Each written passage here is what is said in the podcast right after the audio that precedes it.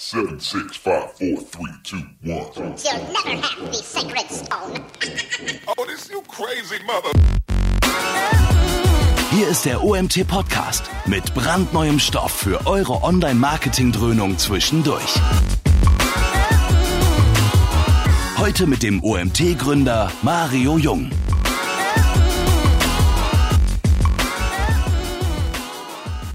Ja, guten Morgen alle zusammen. Ich melde mich zurück aus meinem Urlaub. Heute gleich am ersten Arbeitstag mit dem ersten Webinar. Und ähm, ja, ich freue mich, dass ihr so zahlreich dabei seid. Bei der tropischen Hitze draußen habe ich eigentlich damit gerechnet, dass viel mehr von euch lieber, lieber am See oder im Schwimmbad liegen. Dementsprechend sind wir hier sehr glücklich. Und unser Star-Referent heute ist auch da. Ihr, ihr seht schon, wir, wir verstehen uns gut, wir kennen uns schon sehr lange. René hat auch das beste T-Shirt der Welt an und dementsprechend ähm, begrüße ich ihn heute als OMT-Moderator, Mitarbeiter, Ex-Speaker oder auch Speaker, weil letztes Jahr war er ja beim, bei der Konferenz dabei und ja, René ist jemand, den ich vor knapp, wann war es, eineinhalb Jahre, zwei Jahre kennengelernt habe. Ja. Ähm, tolle Vorträge von ihm gesehen habe. Er hat einen wunderbaren Vortrag bei uns letztes Jahr gehalten, ist beim SEO Day zum besten Speaker gewählt worden kurz danach. Also da könnt ihr euch heute auf was freuen. Ich glaube, äh, einen Vortrag von René sollte man definitiv mal gehört haben in seinem Leben und dementsprechend freue ich mich, dass er heute dabei ist und dass er uns dieses Jahr beim OMT als Moderator unterstützt. Und ähm, ja, ich will gar nicht so viel lang, so lange babbeln. Wir haben ein tolles Thema, Markenbildung im, ja, inwieweit Markenbildung zum äh, Thema SEO beiträgt. Und ich glaube, es ist ein sehr spannendes Thema, ein Thema, was bei vielen noch viel zu unpräsent ist. Und bin gespannt, was du uns heute dazu erzählen wirst. Für euch da draußen, ihr wisst Bescheid, ihr könnt mir Fragen stellen über den Chat. Am Ende machen wir die gewohnte QA-Session. Ja, und dann seht ihr mich wieder. Solange gehört die Bühne dir, René. Viel Spaß. Wunderbar. Vielen Dank, Mario, für die äh, warmen Worte und äh, hallo an alle. Ähm, wir steigen auch direkt rein. Äh, für Performancegründe, ich schalte die Webcam während des Vortrags aus. Äh, nachher beim QA, wie Mario meinte, schalten wir sie wieder an. Und ich denke mal, so 30, 40 Minuten habe ich Inhalte für euch vorbereitet. Slides bekommt ihr auch im Anschluss. Ähm, starten wir einfach mal.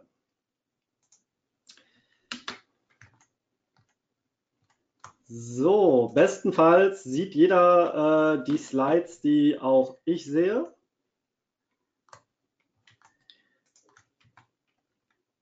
So. Und jetzt müsste es aber funktionieren, ansonsten interveniert Mario einfach. Ähm, ja, herzlich willkommen zu unserem Passt wundervollen Vortrag Thema Markenbildung mit SEO. Ähm, ich bin der René, ich darf heute den Vortrag für euch halten und ähm, sollten wir uns noch nicht kennengelernt haben und wir treffen uns irgendwann mal, ganz, ganz wichtig, ich stehe auf richtig, richtig, richtig guten Kaffee und bei mir sollte der bitte immer schwarz und ohne Zucker sein. So bekommt ihr mich. Ähm, beruflich gehe ich einer kleinen Leidenschaft nach. Ähm, zwei Worte dazu. Ich bin unabhängiger strategischer SEO-Berater, das heißt, vergebe klassische Beratungsmandate, mache viele Website-Audits und Analysen und bediene eben auch das The Thema SEO-Schulungen, Beratung, Workshops, wozu auch diese wundervollen Webinare gehören. Ähm, eine kleine Vergangenheit habe ich auch. Ich war fünf Jahre bei Sistrix unterwegs, ein Spezialdienstleister für SEO-Analyse-Software und sieben Jahre beim damals kleinen, heute relativ großen, an GoDaddy verkauften Internet-Service-Provider namens Host Europe. Ähm, ich bin ein gebürtiger Kölner. Das ist auch gar nicht so weit von Wiesbaden weg. Man hört es manchmal an meinem Dialekt. Ich versuche euch heute aber damit zu verschonen und beim Hochdeutsch zu bleiben. Äh, ich operiere derweil auch aus Köln heraus. Hier ist mein Büro, hier ist die Meldeadresse der Firma und ich finde das ganz, ganz dufte.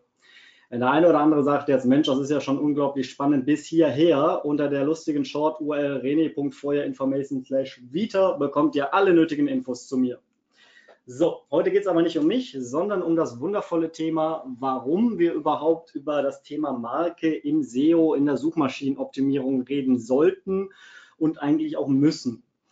Ich habe mir mal angeschaut, was für Themen, was für Buzzwords ähm, man eigentlich immer findet, äh, wenn man sich SEO-Konferenzen, SEO-Weiterbildungen, SEO-Seminare oder SEO-Workshops auch anschaut. Und das halt immer die Rede ähm, von, vom, vom SEO-Aufbau, vom Storytelling, vom Mobile-Marketing, von Optimierungen, Usability und Conversion kommt vor, E-Mail-Marketing, Google Analytics, Google AdWords und so weiter und so fort. Das sieht man sehr, sehr schön an dieser kleinen Tech-Cloud hier. Was ich aber sehr, sehr äh, erschreckend finde, ist, dass das Wort Marke, Markenaufbau oder Brand, Brandbuilding wirklich nirgends vorkommt. Sowohl an Studiengängen, an IHK-Weiterbildungskursen. Äh, ich habe es nicht gefunden. Richtig, richtig erschreckend. Denn meiner Meinung nach gehört Markenbildung zu einer der wirklich wichtigsten Faktoren, die eine nachhaltige und langfristig erfolgreiche Suchmaschinenoptimierung überhaupt erst gewährleisten. Ähm, zu Beginn habe ich euch eine kleine Geschichte mitgebracht. Das heißt, der Slide bleibt jetzt gerade mal 45 Sekunden stehen und äh, ist schon länger her, circa 1,5 Jahre. Da habe ich ein Unternehmer-Ehepaar betreut. Er und sie ähm, hatten ein kleines Ladengeschäft in, in, einer, in einer sehr, sehr kleinen Innenstadt. Also die Stadt hatte so roundabout 300.000 Einwohner, also sehr, sehr klein. Und äh, der Mann und die Dame hatten eine Expertise, vereinfacht gesagt, im Bereich Boxspringbetten ähm, haben sie keinen Online-Shop, sondern sie wollten über ihre Webseite praktisch Menschen erreichen, die für das Thema affin sind und ihren, ihren äh, Ladenlokal bringen. Äh, die hatten auch beide eine schöne Unternehmenswebseite, aber wurden halt nicht im Internet gefunden. Da kam dann die Frage auf, warum ist das so? René, was können wir tun? Gut, wenn wir uns die Webseite angeschaut haben damals, hat man äh, schnell festgestellt, ähm, hinsichtlich äh, des SEO-Aufbaus ist die Seite gar nicht optimiert. Also haben wir wirklich Titel angepasst, Meta-Description angepasst, Bilder, Inhalte hinzugefügt, neue Inhaltsrubriken geschaffen. Es gab sogar ein sehr, sehr schönes Unternehmensvideo, wo der Inhaber sich selber und seine Unternehmung und seine Expertise vorgestellt hat. Wunderbar, eigentlich schon vorproduziert. Hier kleiner Lifehack, wenn ihr Videos auf Webseiten habt, transkribiert die, also schreibt unter dem Video Video nochmal ähm, alles, was ihr im Video sagt, schön strukturiert nieder. Google ist nun mal nur eine Textsuchmaschine. Gut, also hat man die Webpräsenz ähm, der beiden äh, optimiert nach dem kleinen SEO einmal eins und ähm, alle waren glücklich und ja, dann kam aber trotzdem kein Traffic über die äh, Websuche. Da war die Frage, ja René, ähm, jetzt haben wir unsere Webseite optimiert, aber es ist immer noch kein Traffic da. Da habe ich einfach mal die Gegenfrage gestellt. Was glaubt ihr beide denn? Wie viele Menschen würden, wenn wir jetzt hier in die Innenstadt ähm, eurer, eurer kleinen Gemeinde gehen, wie viele Menschen würden euren Unternehmensnamen, eure Personenmarke oder aber auch eure Person selber nennen, wenn wir sie mit dem Thema Boxspringbetten konfrontieren? Der einfach halber, wir fragen einfach nur Menschen, die sich schon im Informierungs- oder Entscheidungs- oder Kaufprozess zu dem Thema befinden. Ratet mal, was die beiden gesagt haben. Niemand. Keiner. Also ist die berechtigte Frage, warum, wenn kein anderer Mensch oder verschwindend geringe Menschen deine Marke, deine Personenmarke, deine Unternehmung, deine Leistungen äh, zu einem Thema nennen äh, oder respektive nicht nennen, warum sollte Google dann auf die Idee kommen, deine Webpräsenz zu diesen Suchanfragen zu ranken? Das heißt, die Rolle von Marken oder Markennamen, Markennennungen bei Google jeher ist eigentlich schon seit 2008 bekannt. Damals hat nämlich schon äh, äh, CEO von Google Eric Schmidt gesagt, Brands are the solution, not the problem. Brands uh, are how you sort out the chess pool. Und der liebe Erik ging noch ein Stück weiter und hat gesagt, Brand Affinity is clearly hardwired. It's so fundamental to human existence that it's not going away. It must have a genetic component. Also Google hat schon sehr, sehr früh erkannt, dass Menschen Marken, Markenversprechen, Entitäten vertrauen und auch nach denen verlangen. Das heißt, ähm, ließ Google damals auch Taten folgen zu diesen Aussagen. Ja, denn bereits im Februar 2009, also gar nicht wirklich äh, wenige Zeit später, kam das sogenannte WINS-Update damals heraus. Und das WINS-Update war äh, was ganz Besonderes, denn äh, es hatte zur Folge, dass bekannte Offline-Marken bei trafficreichen Keywords ohne erkennbaren Grund deutlich im Ranking gestiegen sind und meistens dann auch fortan in den Top 10 ranken, wo sie zuvor nicht auffindbar waren. Hieß, Markendomains erhielten demnach einen deutlichen Schub im Ranking und der Sichtbarkeit. Und ähm, allen gemein war damals, dass diese Seiten ähm, weder neue Seiten waren, noch dass sie nach bekannten SEO-Kriterien optimiert waren. Das heißt, der Title Tag war irgendwie nicht ausgefüllt oder das Keyword war darin nicht enthalten. Das ganze kleine SEO einmal eins war praktisch nicht angewendet worden, aber trotzdem rankten auf einmal diese Webseiten. Laut Matt Katz damals, ähm, Head of Google Web Spam Team, handelte sich 2009 bei diesem WINS-Update eher um eine kleine Änderung ähm, des Ranking-Algorithmus sowie eine kleine Veränderung im Trust-Change, also im Vertrauenswechsel in Bezug auf den Ranking-Algorithmus und Markendomains. Eine spannende Aussage. Äh, neben dem WINS-Update 2009 gab es dann auch noch 11, 14, 15 und jetzt bis 18 auch immer noch weitere iterative Updates, die entsprechend auf das Markenkonto einzahlten. Wie sah das Ganze aus, wenn man mal ein SEO-Analyse-Tool seiner Wahl nimmt und die Sichtbarkeit von damals Markendomains äh, nimmt? Da sieht man hier sehr, sehr schön der direkt. Sehr generischer Name ist ein Direktversicherer für Kfz-Policy. Policen, der rankt da eigentlich äh, durchweg gleichbleibend gut oder schlecht, wie man, wie man sehen möchte. Aber dann wirklich mit Inkrafttreten des WINS-Updates auf dem deutschen Suchmarkt, was dann eher September 2009 war, schoss praktisch die Sichtbarkeit und damit auch die Rankings und die Auffindbarkeit der Domain empor. Interessant ist auch hier in Klammern, das WINS-Update wird ursprünglich auch Brand-Update genannt. 2009 führte Google also damit auch massive Änderungen ein und plötzlich rankte beispielsweise auch Canon für den Begriff Spiegelreflexkamera auf Platz 4, wo sie zuvor auf Platz 89 ranken. Im äh, Großen und Ganzen fanden sich wirklich Marken nun auf Positionen wieder, die sie nie zuvor hatten, äh, aber natürlich auch berechtigterweise zu ihren Produkt- oder Dienstleistungen passten. Damals hat man das, warum das passierte, auf Erwähnungen im Netz oder auf korrelierende Suchanfragen zurückgeführt. Erst heute ist man ein bisschen schlauer in der Retroperspektive und weiß, dass Google da wirklich nicht nur eine kleine Veränderung im Trust in der, in der Bewertung vorgenommen hat, sondern eine sehr, sehr signifikante. Das geht durch alle Marken, durch alle Begrifflichkeiten durch, ob ähm, Kfz-Policy, Spiegelreflexkammer, Fendi-Verträge und so weiter und so fort. Das betrifft wirklich alle großen Markennamen. Dieses Expanded Sitelinks Update von 2011 ist eigentlich auch super spannend. Das hat bestimmt jeder schon mal gesehen äh, bei ähm, der Startseite seiner Domain oder bestenfalls hat man diese schon inne. Das ist, äh, zeigt nämlich sehr, sehr schön, wie gut Google eine Webseite und deren Bauchladen, nenne ich es mal, also Themenbereiche auslesen kann. Check24, eigentlich ein völlig generischer Name. Wofür soll das stehen? Was soll das sein? Heute wissen wir alle, bei Check24 finden wir alles, was wir wollen, von Handyverträgen über Strom- und Gasanbietern, Mietwagen, Kfz-Versicherungen, ähm, Pauschalreisen können wir buchen und so weiter und so fort. Und all das kann Google aus der Webseite auch herauslesen. Das Panda-Update kennt der eine oder andere vielleicht, vielleicht auch schon Berührung mit gehabt. Finde ich ein sehr, sehr spannendes und gutes, richtiges, wichtiges Update.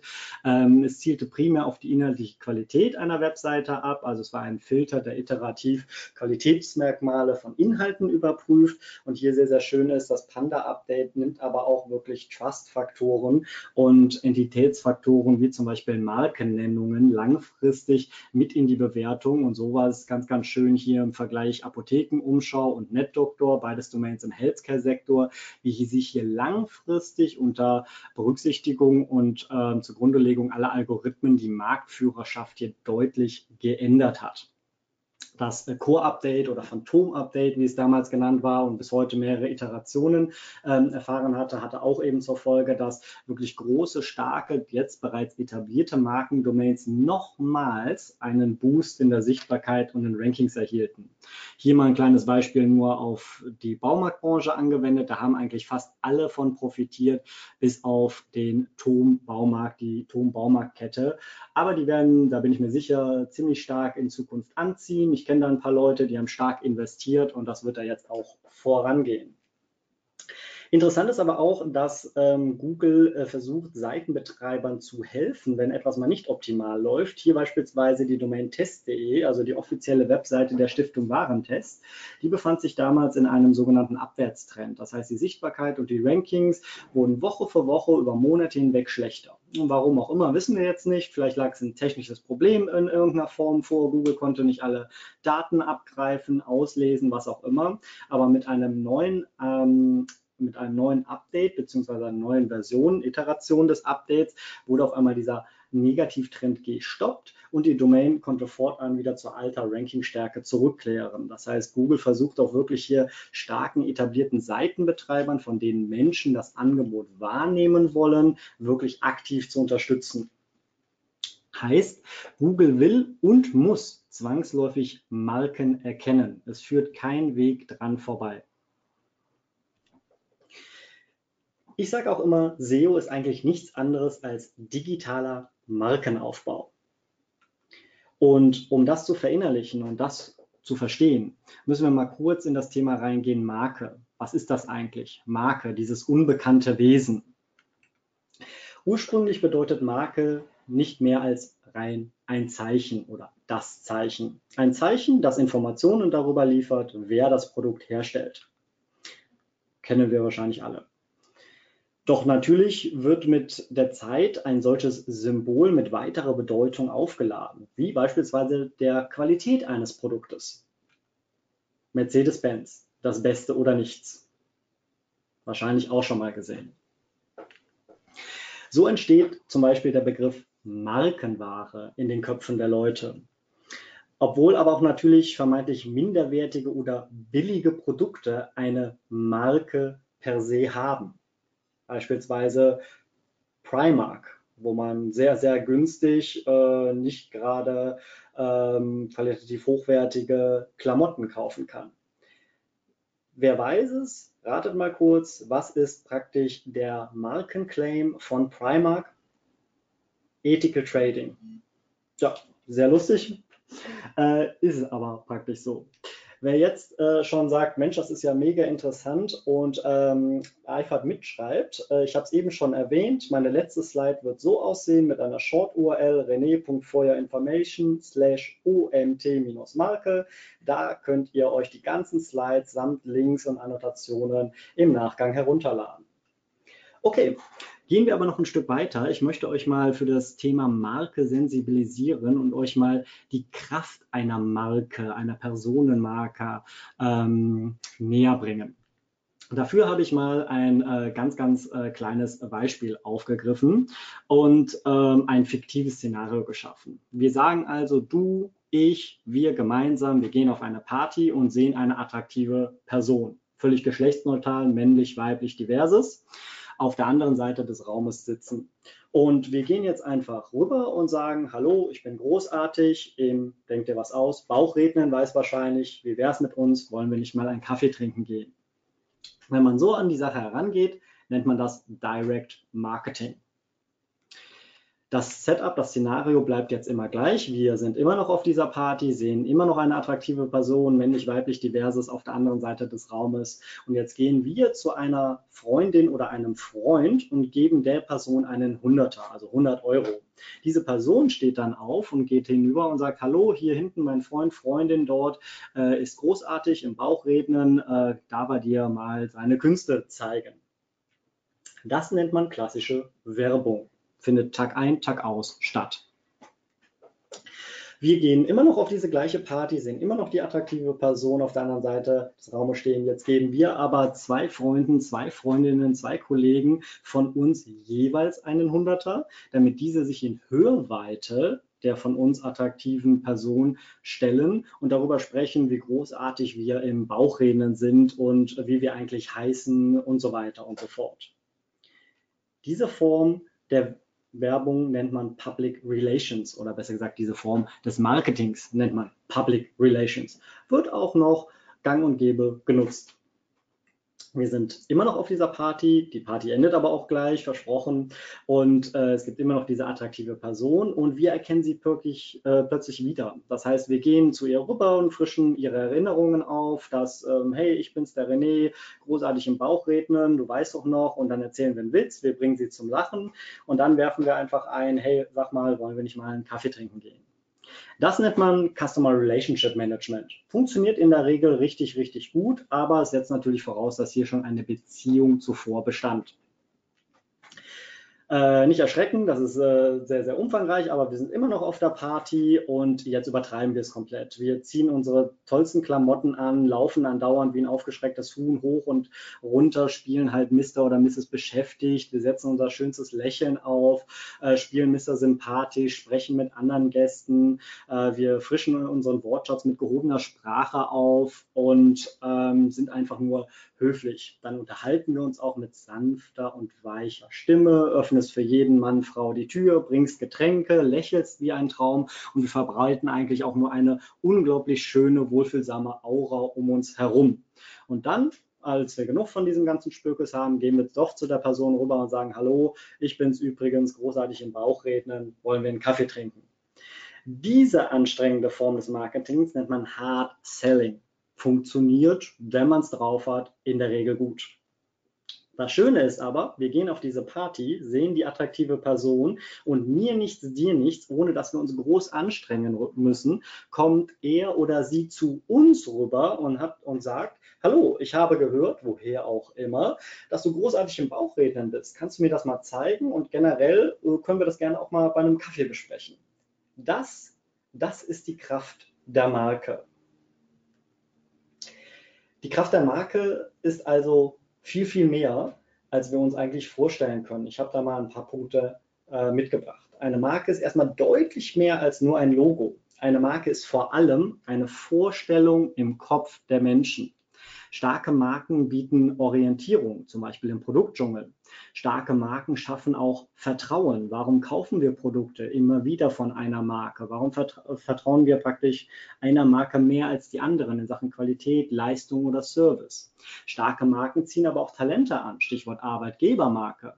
Vor allen Dingen und sehr, sehr schön auch für euch, starke Marken schaffen ein Preispremium immer wenn wir uns fragen, ja, warum ist das denn so teuer, sagen wir immer, ja, das ist ja eine Marke, ja, das ist ja Qualität, damit assoziieren wir es oder rechtfertigen wir es. Aber ganz klar, starke Marken schaffen ein Preispremium. Wer also mehr Umsatz generieren will, am besten investiert er auch direkt in seine Marke. Aber ganz, ganz, ganz, ganz, ganz wichtig und essentiell, starke Marken schaffen vor allem Mehrwerte. Mehrwerte durch Produkte, Lösungen und Services, aber auch ein Mehrwert beim Konsumenten, beim Kunden gegenüber. Und dieser Mehrwert darf und sollte langfristig nicht immer monetärer Natur sein. Das heißt, starke Marken geben auch sehr, sehr, sehr, sehr viel Mehrwert for free, umsonst heraus. Berechtigte Frage jetzt nach diesem kurzen Marketing-Exkurs. Schön und gut, habe ich schon mal gehört, habe ich jetzt verstanden, war lustig, war uninteressant. Was bringt es mir jetzt als aber für SEO? Was bringt es mir für die Suchmaschinenoptimierung? Denn hier will ich ja vorankommen. Kleines Beispiel. Wenn 5500 Nutzer täglich nach dem generischen Begriff Schuhe suchen, aber im selben Zeitraum 1350 Nutzer Zalando Schuhe, also generischer Markenname Schuhe oder generischer Name Schuhe suchen bei Google, dann steht das für eine extrem hohe Relevanz von generischer Markenname oder generischer Name wie Zalando zu dem Begriff Schuhe.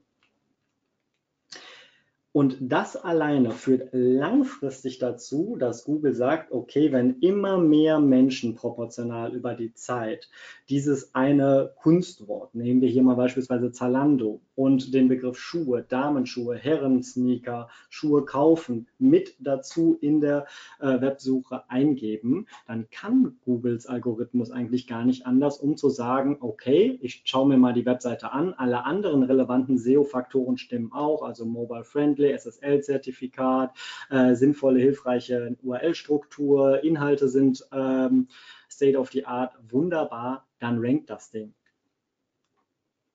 Schön ist auch, äh, beziehungsweise interessant ist, dass äh, beim generischen Begriff Schuhe ähm, Zalando und Otto, die wohlgemerkt mittlerweile natürlich auch ein größeres Portfolio als nur Schuhe haben, ähm, sehr, sehr stark korrelieren, wohingegen Deichmann beispielsweise ein klassischer Schuhretailer fern abgeschlagen ist. Das heißt, in den Köpfen der Leute, respektive in der Websuche bei Google, steht Zalando viel stärker für den Begriff Schuhe und alles, was damit zu tun hat, als beispielsweise Deichmann oder ASOS.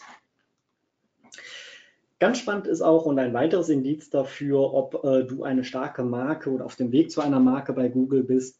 Ähm, wenn man zum Beispiel den Markennamen Zalando eingibt, dann hat Google 370 weitere Vorschläge zu generischem Begriff plus ein weiteres Suchwort. In dem Falle hier zum Beispiel Zalando Gutschein, Zalando Lounge, Zalando Outlet. Das sind alles echte Suchanfragen, die Nutzer zu dem generischen Begriff Zalando oder dem Markennamen mittlerweile suchen. Kann das und funktioniert das auch bei deiner Unternehmung? Miele. Miele, richtig tolles Unternehmen und Miele hat lange, lange, lange Zeit in der Vergangenheit kein SEO betrieben. Die Sichtbarkeitskurve sah so aus. Mittlerweile habe ich mir sagen lassen, ich war letztens äh, in Bielefeld, habe mir mal versichert, dass es das wirklich gibt. Gibt es. Ich bin angekommen, ähm, habe da einen schönen Vortrag gehalten und die äh, Jungs und Mädels kommen aus der Region und da wurde mir vertrauensvoll gesagt, Miele hat ordentlich aufgestockt. Es gibt jetzt wohl ein, zwei, drei, vier, fünf, ich weiß es nicht, SEO-Kollegen an Bord. Ähm, und mittlerweile ist man da wirklich äh, beim Thema unterwegs. Lange Zeit war aber wirklich kein SEO-Fachmann mir bekannterweise vor Ort. Und trotzdem rankten die Inhalte äh, von miele.de zu generischen Keywörtern wie beispielsweise Dampfgarer auf Position 1 oder Wasch, Waschtrockner auf Position 6. Wenn man jetzt mal dieses Ranking-Ergebnis, dieses Snippet mit den anderen äh, Wettbewerbern oder konkurrierenden Rankings vergleicht, sieht man sehr, sehr schnell, hm, die Ergebnisse von Miele waren ja gar nicht optimiert. Also der, der Titel eigentlich äh, viel zu kurz äh, beziehungsweise nicht ausgeschöpft. Die URL, okay, kann man machen, geht besser. Die Meta-Description sieht man schon, da hat Google wahrscheinlich irgendwas aus dem ähm, Inhalt der Webseite einfach genommen, das Ganze ist nicht optimiert und trotzdem ranken die Inhalte besonders gut. Der eine oder andere sagt jetzt wahrscheinlich, ja, das liegt doch nur an den Backlinks. Ja, könnte man denken, hat auch früher besser funktioniert als heute. Aber wenn man sich mal in der Historie die, die äh, Backlinks respektive die Ankertexte von Miele anschaut, findet man hier weder Waschtrockner noch Dampfgarer noch andere Produkt- oder Gattungsbegriffe, sondern eigentlich sehr, sehr generische Markenverlinkungen. Wie sieht das auch eigentlich aus? Miele wird viel in, in Stellenangeboten äh, verlinkt. Es wird immer darauf unterwiesen, was das für ein großes historisches Unternehmen ist, was man da für Berufspraxis erlernen kann. Und schön ist auch das Unterergebnis von expert.de. Weitere Informationen zu den neuen Kücheneinbaugeräten halten Sie bei Miele. Und hier ist das Keyword oder der Begriff Miele verlinkt. Äh, natürlich mit der Kücheneinbaugeräte Landingpage, äh, bestenfalls zumindest, ähm, aber nicht das Keyword Kücheneinbaugeräte, wozu man ranken möchte. Google ist aber trotzdem so schlau und sieht die interne Verlinkung des Mark oder die externe Verlinkung des Markennamens, aber auch in welchem Kontext er steht. Und so zählt Kücheneinbaugeräte von Miele direkt auf das verlinkte Wort, Begriff Miele mit ein bedeutet Markenbekanntheit, zu Englisch Brand Awareness in einem Themenbereich oder auch in mehreren, führt langfristig zu guten Google-Rankings. Jetzt, wo wir das wissen, ist natürlich die berechtigte Frage, wie können wir Brandsignale für Google forcieren? Geht das irgendwie und vor allen Dingen geht das schnell und hektisch? Das heißt, gibt es einen Shortcut, gibt es eine Abkürzung? Ich weiß, das wird immer oft ähm, gewünscht. In der Regel nein, SEO ist ein Prozess. Es bedeutet Arbeit, Zeit, Invest und Commitment. Aber generell kann man wirklich sagen, sämtliche Maßnahmen, sämtliche Maßnahmen, die die Bekanntheit deiner Marke erhöhen und die gezielte Nachfrage nach deinen Inhalten, Produkten und Services steigern, wirken sich auch langfristig positiv auf das SEO-Potenzial deiner Webseite aus. Hier ist auch ganz, ganz, ganz spannend. Google misst nicht nur Online-Aktivitäten, sondern kann auch Offline-Aktivitäten messen. Respektive das, was in der Offline-Welt passiert, kommt unweigerlich auch wieder in den Online-Kanal zurück und das kann Google entsprechend gut auswerten. Ähm, zu solchen ähm, Sachen, also nochmal ein Slide zurück, sämtliche Maßnahmen, die die Bekanntheit einer Marke steigern. Sowas kann auch einfach sein, ein wunderschönes, kurzweiliges äh, Webinar wie heute. Ähm, auch ohne großes Werbebudget, Werbebudget kann man ähm, für Google wirksamen Markenaufbau durchführen Ganz klassisch zum Beispiel über äh, Content-Marketing-Kampagnen. Hier lassen sich nämlich messbare Branding-Effekte und Veränderungen im Suchverhalten der Nutzer, was ein stark gewichteter Ranking-Faktor ist, bewirken, die sich positiv dann langfristig auf die gesamte SEO-Performance der Domain auswirken. Kreativität und echter Mehrwert sowie eine gewisse Reichweite dieser Inhalte sind dabei natürlich der Schlüssel zum Erfolg. Das heißt, das Ganze muss auch konsumiert werden, das Ganze muss auch nachgefragt werden und das, was angeboten wird, muss auch Mehrwert bieten. Ähm, ich erlebe das gerade wieder ähm, selbst am eigenen Leib. Ich bin Mitveranstalter eines neuen Konferenzformates, nennt sich der Gamification Day, findet am 5. September in Köln statt. Und das ist ein neues Konferenzformat, geht einen ganzen Tag, wo es um das Thema Gamification. Gamification, was ist das? Was kann das im Einsatz im Unternehmen leisten? Führt zu mehr Umsatz, ähm, besserer Mitarbeitergewinnung, eine geringere Churn Rate und so weiter und so fort. Ist aber eigentlich ein sehr erklärungsbedürftiges schwieriges Thema ähm, für eine sehr spitze Zielgruppe, wird aber oftmals auch im Ansatz falsch verstanden. Und was wir einfach machen ist, neben einer Webseite produzieren wir laufend Videocontent. Und der muss noch nicht mal hochqualitativ sein, den haben wir auch. Aber wir konnten zum Beispiel Roman Rackwitz, ähm, Europas führender oder einer der Top drei besten Gamification-Experten sogar auf der Welt, für unsere Konferenz gewinnen. Das heißt, er ist Host und Gastgeber und Speaker zugleich. Und der Roman nimmt einfach täglich mit seinem Handy so kurze Snapshots auf, ähm, rund um das neue Konferenzformat, aber auch um das Thema und erklärt wirklich on the go zur Kaffeemaschine oder auf der Arbeit kurz, was ist das Thema, was kann das leisten, gibt schon die ersten Impulse mit. Und diese Themen, die Roman anreißt, die verbreiten wir natürlich auch mal medial, zum Beispiel auf äh, Facebook, in sozialen Medien oder auf dem YouTube-Kanal, wo wir jetzt auch hochwertige Videocontents ausarbeiten. Und gedankt wird es uns mit sehr, sehr viel Traffic, mit sehr, sehr viel Nachfrage in der Websuche nach diesem Thema, Gamification, Gamification Day, Gamification Konferenz, Köln und so weiter und so fort, was unweigerlich wieder zu, un, zurück zu uns auf unsere Marke führt. Und das funktioniert und wir haben, glaube ich, mit dem Marketing Marketing dafür vor knapp zwei Monaten gestartet. Und wir haben jetzt schon August, das Jahr schon fast wieder rum. Weihnachten steht vor der Tür. Das heißt, wir haben eigentlich nur noch vier Wochen bis September, sind aber sehr, sehr zufrieden mit der positiven Entwicklung. Man muss auch sagen, zuvor gab es diesen Brand, diese Domain und alles um, den, um das Thema herum im deutschen Raum nicht. Kommen wir mal schnell zu den Basics. Das heißt, wie ihr wirklich jetzt diese Brandsignale für Google forcieren könnt, respektive wie wir das auch gemacht haben.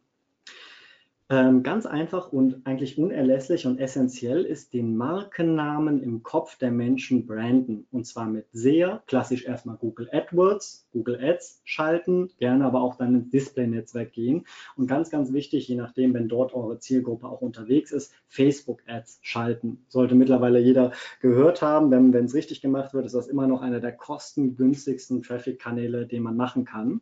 Und auch ganz wichtig, der Interessent sucht nicht lange. Hier müsst ihr mit SEO punkten. Das heißt, wenn ich dann nur irgendwie den Markennamen Zalando Schuhe oder Gamification Day Köln eingebe, dann muss der erste, zweite und dritte Suchtreffer und vielleicht auch noch ein Vertical auf jeden Fall so optimiert sein, dass auf den Suchergebnisseiten dem Nutzer angezeigt wird, hey, hier bist du richtig, hier haben wir das, was du suchst, bitte klick mich an.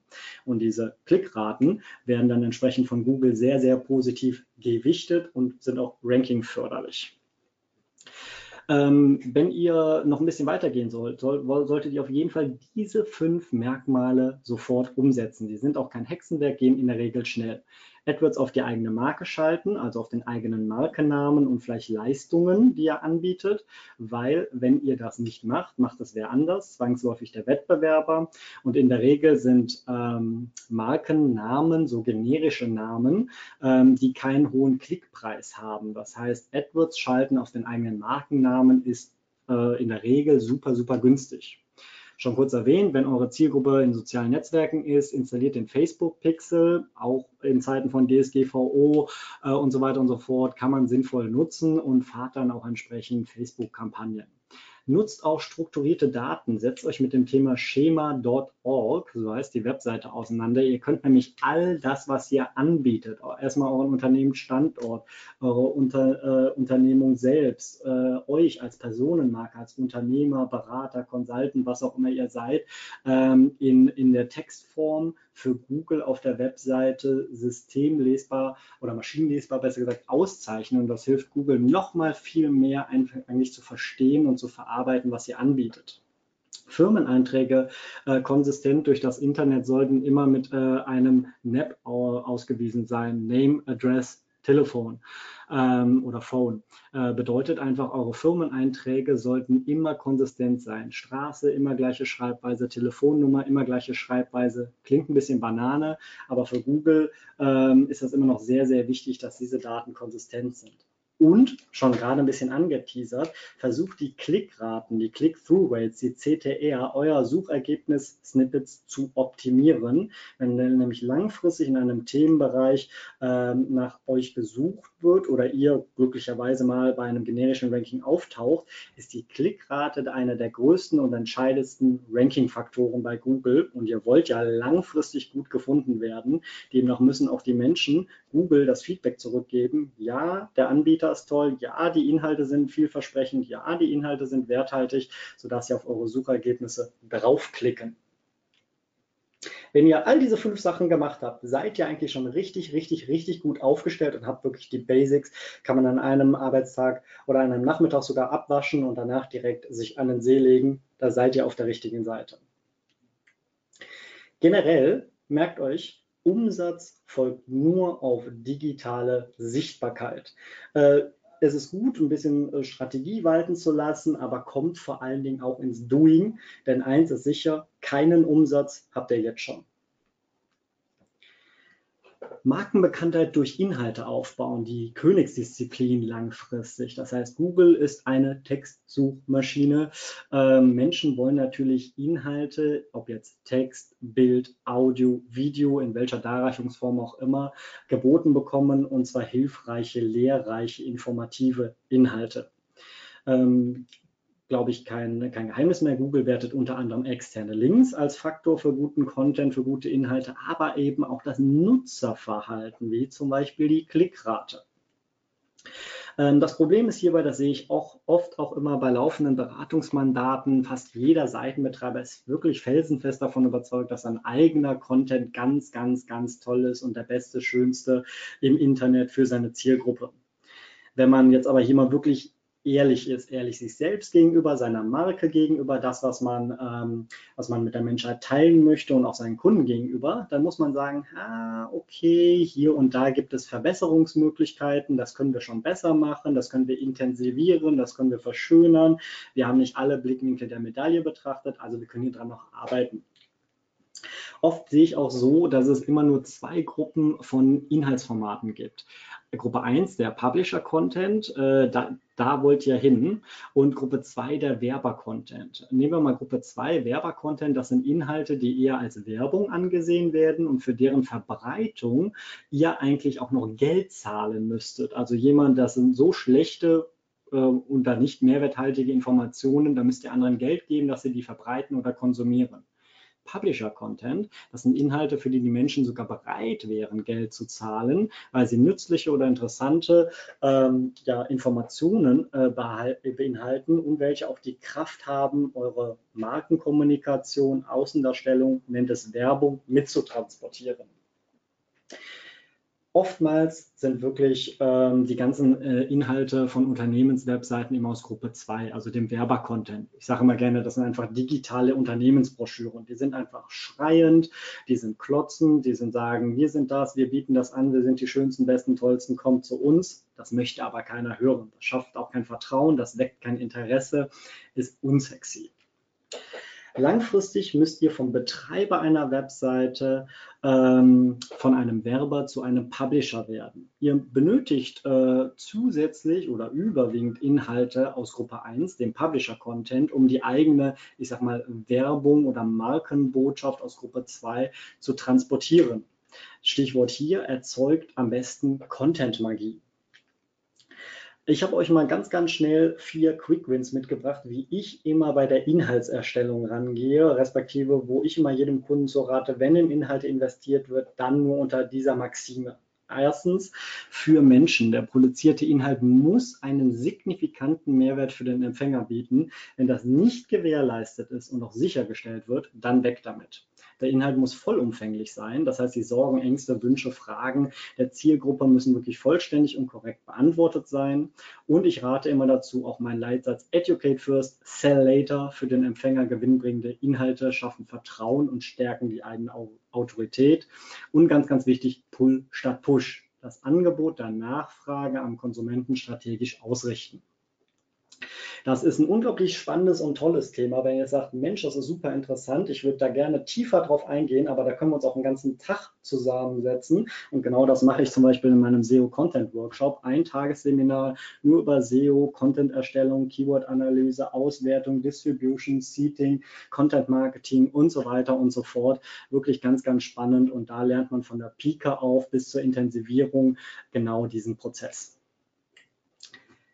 Auch ein schöner Spruch finde ich, schreibt ihn euch gerne auf, ich habe ihn hier auch hängen. Aufbau von Bekanntheit kostet Geld, Aufbau von Begehrlichkeit bringt langfristig Geld. Merkmale einer Markenwebseite. Wie könnt ihr identifizieren, ob ihr zu einer Markenwebseite werdet? Wie kann Google das zum Beispiel feststellen? Eine echte Markenwebseite verfügt über wichtige Merkmale, die durch folgende Metriken nachgewiesen werden können. Äh, ihr könnt das Themenfeld Popularität in einem Bereich messen. Das sind die KPIs dazu, die ihr nehmen könnt. Ihr könnt die Kundenbindung und Loyalität messen. Das sind KPIs, die ihr dazu nennen, heranziehen könnt.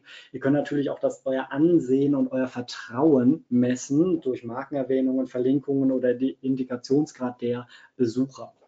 Das sind alles nur KPIs und die Basic Tools, die ihr dafür braucht. Es gibt einen Haufen Tools, aber die Basic Tools sind einfach Google Analytics. Da kriegt ihr schon eine Menge, Menge, Menge Informationen raus.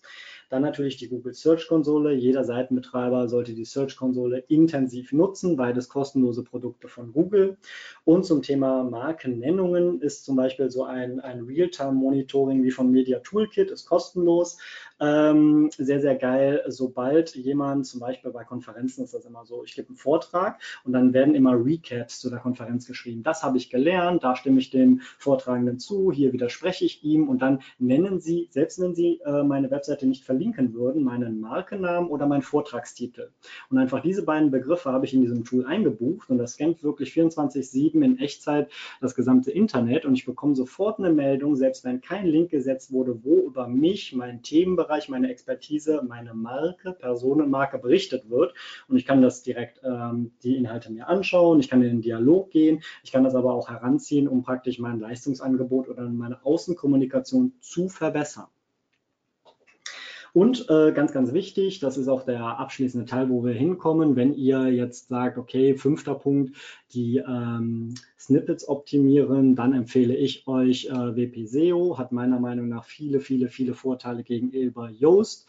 Kann ich gerne auch im Einzelnen erklären. Wer WP SEO nicht kennt, einfach mal austesten.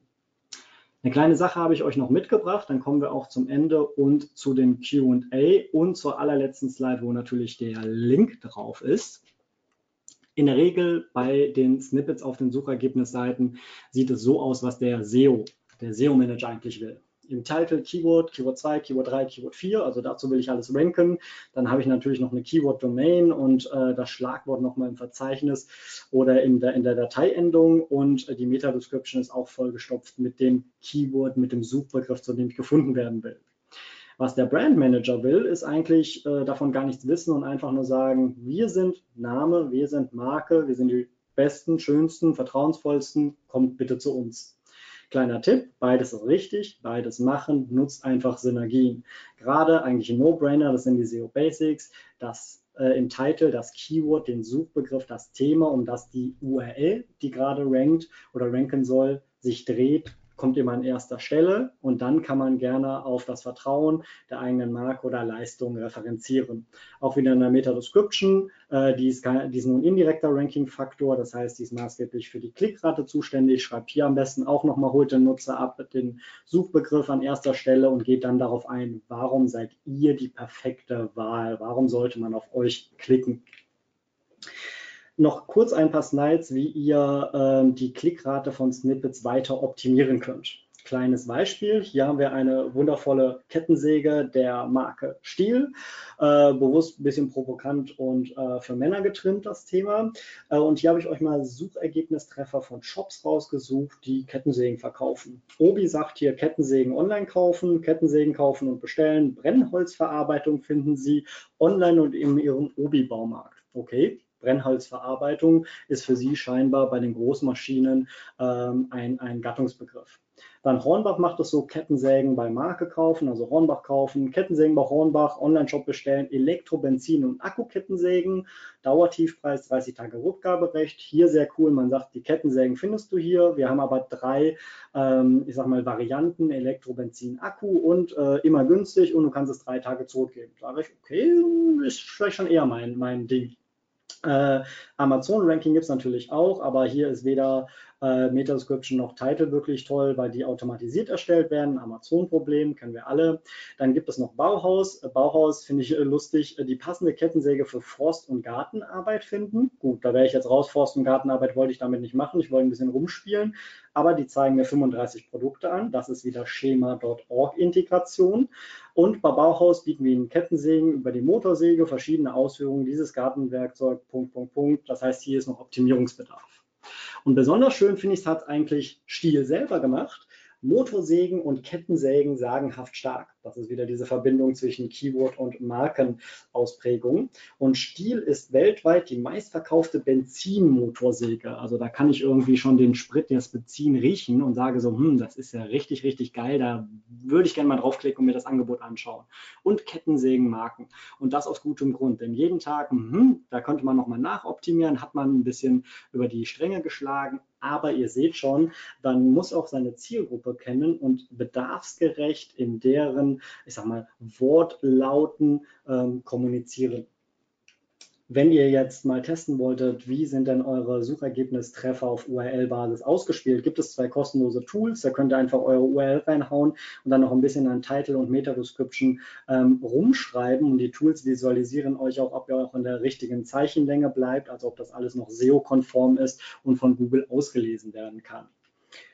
Und last but not least, was viele hassen, aber unglaublich gut funktioniert, ist Emojis oder Emoticons in ähm, SERP-Snippets verwenden. Hier natürlich wieder auf die Zielgruppe und auf die Markenbotschaft äh, Botschaft achten, aber es funktioniert unglaublich gut. Ähm, hier links sehen wir einfach ähm, ähm Webseiten, wo ihr Emojis äh, rausnehmen könnt. Rechts sehen wir Suchergebnistreffer mit ähm, Emojis. Ist, ihr könnt die ein bisschen schreiender machen, wie auf der linken Seite, also auch farblich, wie von Android oder iOS kennt man das, oder aber auch einfach in schwarz gehalten, ein bisschen dezenter, funktioniert beides wunderbar. Man hat auch gesehen, nimmt Google das überhaupt an und wenn ja, wo werden die Emoticons ausgespielt?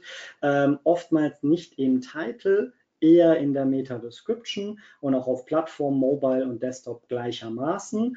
Ähm, ich habe die Erfahrung gemacht, es funktioniert beides, also sowohl im Title, wenn man nur ein Emoticon setzt, äh, als auch in, ähm, im SERP-Snippet, in der Meta-Description. Ähm, da äh, funktioniert bei mir meistens zwei, ein bis zwei ähm, grafische, also farbliche und dann diese Häkchen, die wir auch sehen, das sind eigentlich auch schon Emoticons, also die schwarzen, das funktioniert auch wunderbar und wird direkt abgeholt und ich sage, was der Mehrwert und der Inhalt meines Treffers eigentlich ist. 45 Minuten Vielen herzlichen Dank für eure Aufmerksamkeit. Ich bin gespannt auf Feedback und Fragen. Und last but not least, unter rené.feuerinformation slash omt-marke bekommt ihr alle Slides, die ganzen Links da drin und sind darüber hinaus, wenn ihr die Folien durcharbeitet, Fragen, Anregungen, Wünsche, Sorgen offen, mich einfach auf allen Kanälen kontaktieren und ich freue immer, wenn ich behilflich sein darf. Ja, danke René für den schönen Vortrag. Ähm, ich, äh, wo steige ich direkt ein? Also für euch da draußen, ihr dürft mir jetzt Fragen stellen. Es sind schon zwei, drei Sachen reingekommen. Bevor ich zu den Fragen komme, äh, noch zwei Sachen, die ich gerne anteasern möchte. Ähm, äh, am 10.8. steht das nächste Webinar an. Und zwar geht es dann mal wieder um die Suche, also Transformation der Suche. Also es wird auch ähm, so ein bisschen geschichtlich auch sein und wo führt das Ganze hin und äh, ja, vielleicht auch so ein kleiner Ausblick, was kommen könnte. Ist vielleicht ganz interessant. Ich habe mich mit dem ähm, äh, demjenigen, der den äh, Vortrag halten wird, mit dem äh, Thomas, ähm, habe ich mich äh, schon unterhalten. Den Thomas habt ihr im letzten Webinar kennengelernt. Der ist jetzt, äh, kommt jetzt direkt zweimal hintereinander. Thomas Krule, ähm, der, mit dem wir schon unterhalten, was da so kommt. Es wird sehr, sehr spannendes Webinar. Also wenn ihr am 10.8. um 11 Uhr noch nichts vorhabt, dann meldet euch doch an. Als zweiten Punkt habe ich relativ viele E-Mails von euch bekommen in der in meiner Abwesenheit bezüglich OMT. Ähm, Ihr findet eigentlich alles auf der Webseite. Tatsächlich hätte ich jede Frage äh, mit unserer Webseite beantworten können, wo ich mir natürlich dann die Frage stelle, haben wir das vielleicht nicht richtig auf der Webseite dargestellt? Nichtsdestotrotz könnt ihr mir natürlich E-Mails schreiben. Ähm, ja, wir sind relativ voll. Das kann ich schon mal sagen. Äh, es wird definitiv nicht bis kurz vor Ende reichen mit den Tickets. Heißt, wenn ihr Interesse habt zu kommen, solltet ihr zeitnah euer Ticket bestellen. Das war die letzten Jahre nicht so, das weiß ich. Aber dieses Jahr, ich will halt ungern jemanden enttäuschen am Ende, aber wir müssen halt einfach am Ende, wenn die 350 Tickets weg sind, zumachen. Und ein Location-Wechsel steht nicht zur Debatte. Also, wenn ihr dabei sein wollt, bitte zeitnah Ticket bestellen oder ihr müsst einfach damit rechnen, dass es keins mehr gibt. So. René, jetzt komme ich zu dir. Ähm, ich lese einfach mal vor, beziehungsweise was hier so reinkommt. Also ich möchte vielleicht mal was zu diesen Emojis sagen. Das ist hier bei uns auch intern ein großes Thema. Ähm, manche Kunden haben Bock drauf, die anderen haben keinen Bock drauf. Ähm, mein Lieblingsemoji im Titel ist immer noch der Croissant, den ich irgendwo bei irgendeinem Frühstückssnippet mal eingebaut habe, beziehungsweise ein Kollege von mir. Ähm, aber wir merken, dass auch ganz viele Emojis nicht angezeigt werden. Hast du da irgendwie einen Tipp, wie man das irgendwie nochmal unterstützen kann? Oder gibt es irgendwie eine Liste, die ganz sicher angezeigt wird? Hast du so irgendwas an der Hand? Nein, überhaupt, überhaupt äh, gar nicht sicher und keine Liste. Das muss man einfach ausprobieren.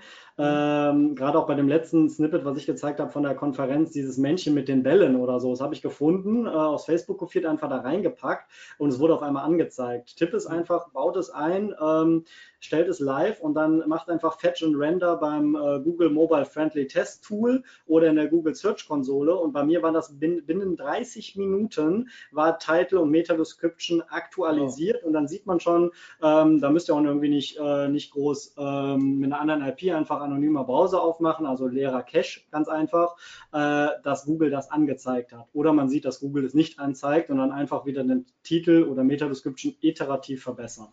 Hm. Okay. Ähm, zum Thema Firmeneinträge. Welche Seiten sind hier insbesondere interessant, beziehungsweise wo kann man eine gute Übersicht möglicher Portale finden? Aber vor ja. allem, wie viel Zeit sollte man hier rein investieren?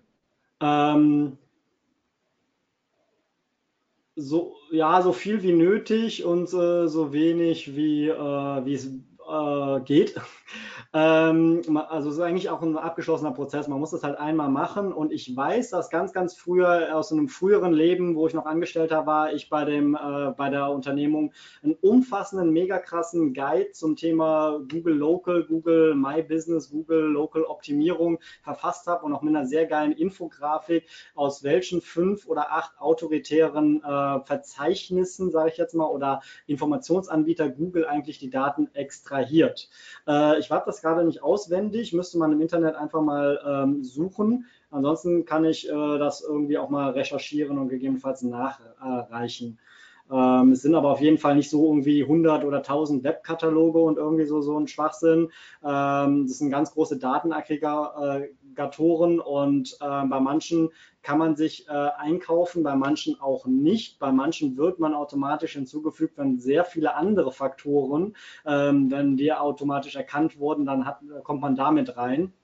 Ähm, da gibt es, also wenn der Beitrag noch online ist, da am besten nachgucken. Äh, ansonsten müsste ich jetzt selber recherchieren, weil das ist schon echt eine Zeit lang her. Aber an dem ganzen Prozess, sage ich jetzt mal, wie Google das auswertet und analysiert, hat sich nichts geändert.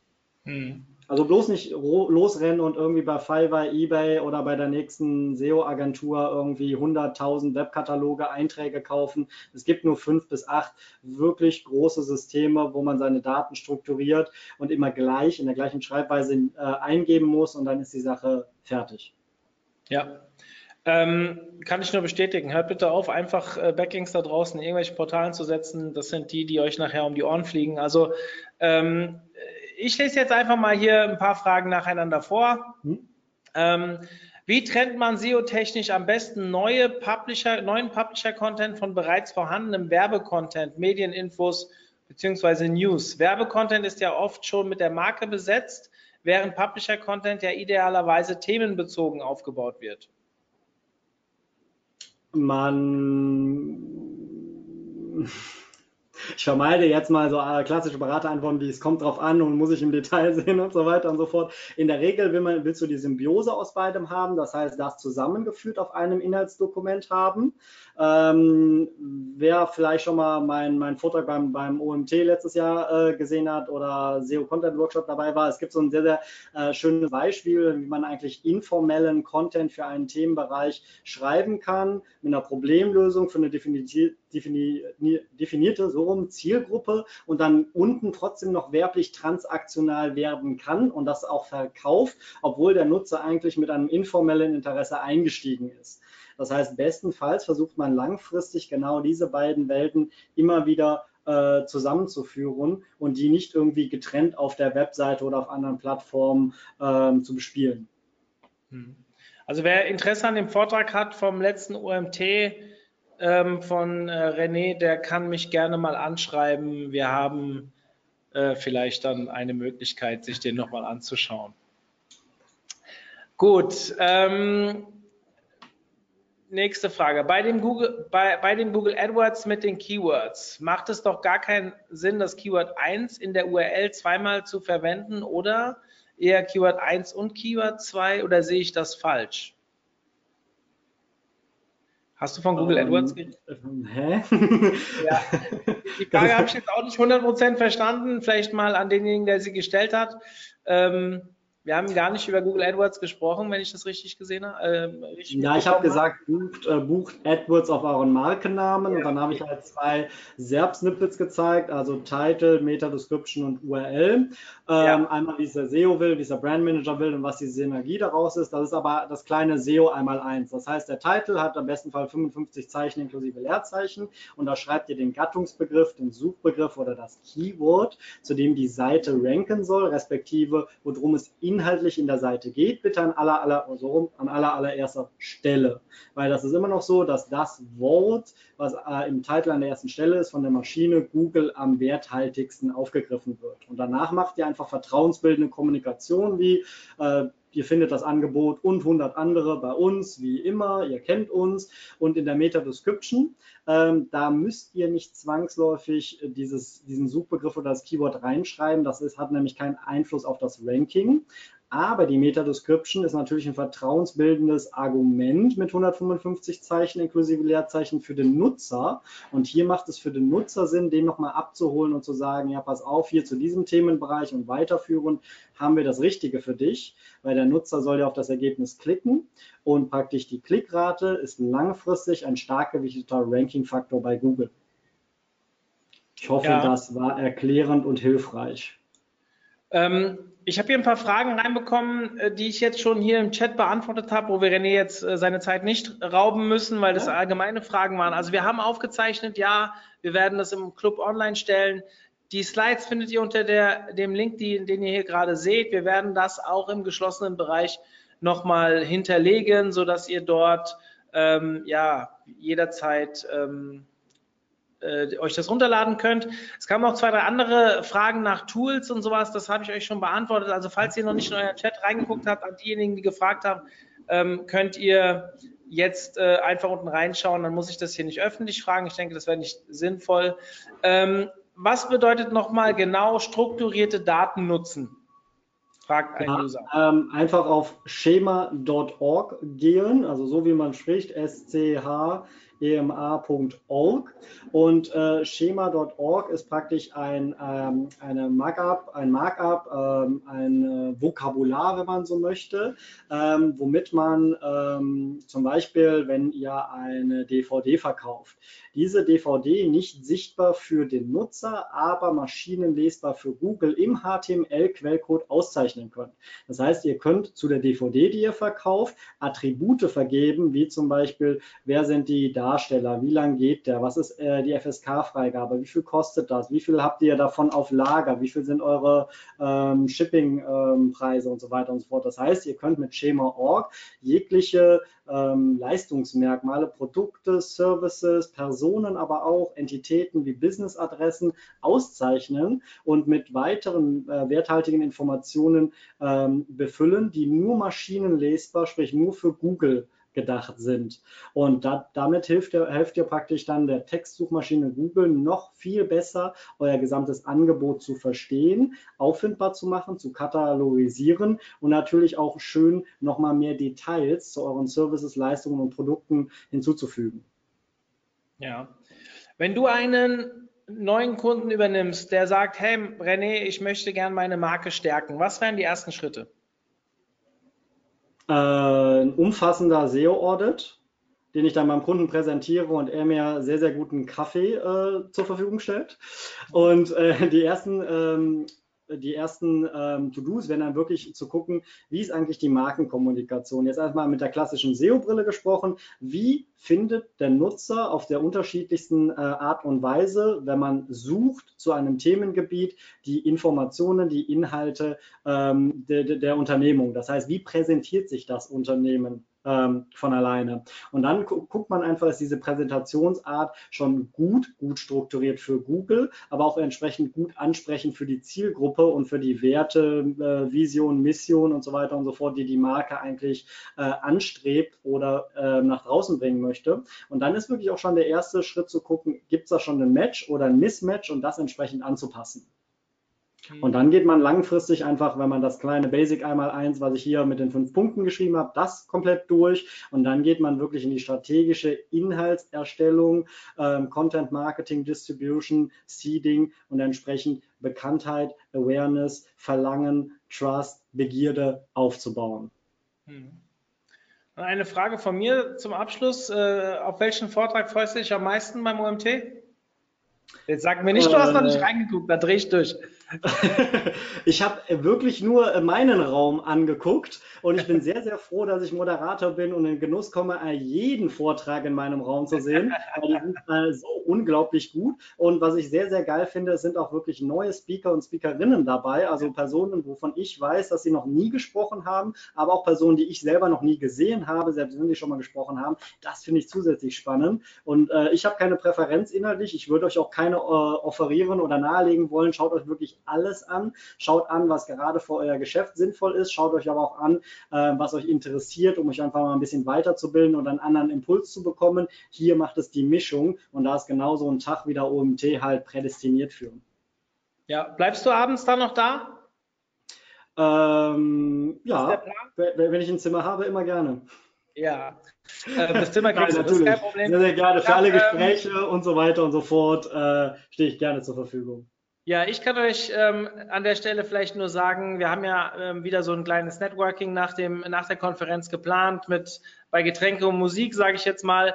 Und ähm, René und ich haben schon die eine oder andere Veranstaltung abends abgeschlossen. Das heißt, äh, Darf ich das so sagen? Ja, ich darf das so sagen. Das heißt, wenn ihr mal ähm, ja die wirklich guten Leute in der Szene mal persönlich kennenlernen wollt, ähm, René, René findet ihr relativ häufig auf äh, Konferenzen und der wird auch bei uns da sein. Er hat tagsüber nicht ganz so viel Zeit, weil er moderieren muss, aber abends äh, denke ich, kann man ja viel Spaß mit ihm haben. Also ich freue mich drauf, René. Ich finde es auch wirklich cool, dass du wieder dabei bist dieses Jahr.